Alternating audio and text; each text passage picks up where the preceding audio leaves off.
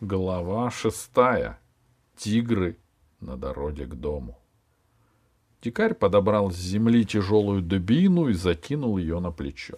— Похож я на Геркулеса? — спросил он. — Вот убью льва, буду ходить в его шкуре. — Какое счастье, что львов здесь нет, — сказала Светлана. — Нет, это слишком категорично, Светочка, — сказал дикарь. — На любой уважающей себя планете водятся львы или драконы. Только надо их найти, чтобы убить, и снять шкуру, пока они не успели снять шкуру с тебя. Откуда у вас столько кровожадности? Светлана поморщилась. Ей не нравилось, когда малознакомые люди называли ее Светочкой. «Я самый миролюбивый человек во всей галактике», — сказал дикарь. «Меня не трони, я не трону». Пока шел этот разговор, Алиса собирала рюкзак а Пашка достал свой знаменитый перочинный нож и принялся отпиливать сухой сук. — Ты чего? — спросила Алиса. — Да так, вооружиться решил, — сказал Пашка, словно шутил, хотя вовсе не шутил. — Мне кажется, — сказала Алиса, — что на тебя начинает влиять наш новый знакомый. Дикарь услышал. — Ничего удивительного. Я романтик, — а в Паште тоже живет романтик. Нет ничего опаснее для молодого духа, чем обыденность. Живешь, работаешь, скучаешь. — Неправда, — сказала Алиса. — Нет ничего интереснее науки.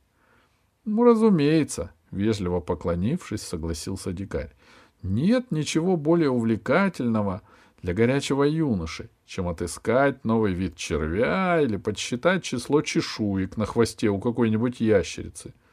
Пашка не вмешивался в разговор. Сук с треском отломился, и Пашка принялся его обструдивать.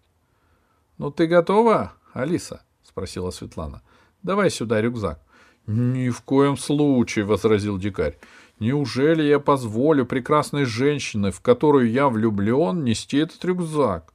Он ловко перехватил рюкзак у Алисы, перетянул через плечо и подмигнул Пашке. — Учись, — сказал он, — и помни, мы рыцари, мы боремся со львами и защищаем прекрасных дам.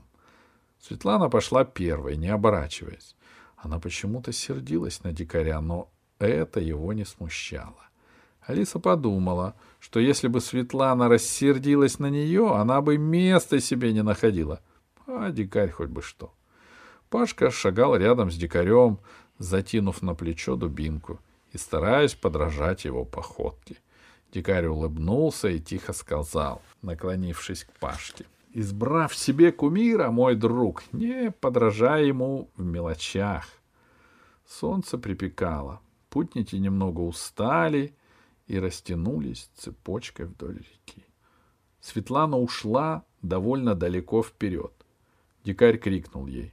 «Дорогая, нельзя так беспечно ходить по джунглям, я не успею прийти на помощь!» «Удивительная навязчивость», — сказала Светлана, «особенно если учесть, что мне ничего не грозит». И как бы в ответ на ее слова в кустах послышалось рычание. «Ну вот», — сказал дикарь, сбрасывая на землю рюкзак, — «а вы настаивали, я же...» Но он не успел закончить фразу. Желтая тень промелькнула среди ветвей.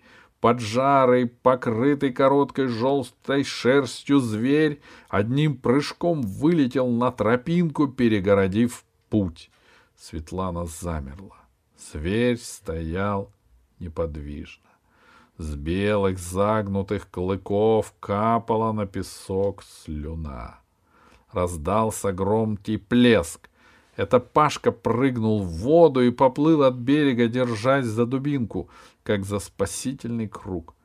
Дикарь поднял свою дубинку и пошел навстречу хищнику. «С дороги!» — крикнул он зверю. «Кто смеет вставать на пути человека?» Зверь присел на задние лапы, его длинный голый хвост метался по земле, поднимая ссор и пыль. «Ну!» — сказал дикарь. «Уж не боитесь ли вы меня?» И тогда зверь, обозленный таким обращением, прыгнул прямо на дикаря. Дикарь не рассчитал своих сил, дубинка вылетела у него из рук, а сам он покатился по тропинке. Неизвестно, чем бы кончилось это приключение, если бы Светлана не вспомнила, что у нее на поясе висит парализующий пистолет. Раздался негромкий хлопок.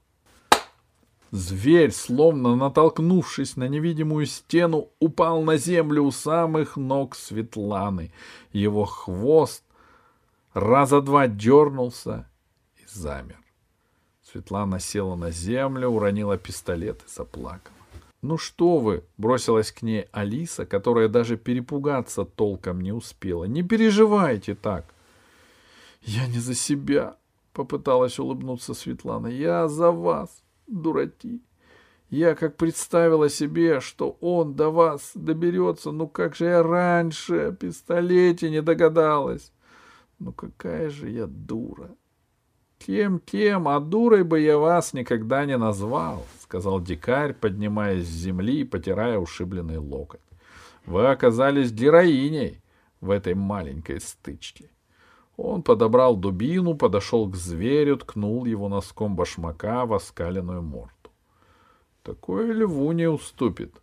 Светлана смахнула тыльной стороной ладони слезы и поднялась. Ноги не держат, созналась она. Ну и перетрусила же я. Пашка! крикнула Алиса. Ты чего это вздумал купаться в такое время? Плыви обратно. Пашка уже возвращался.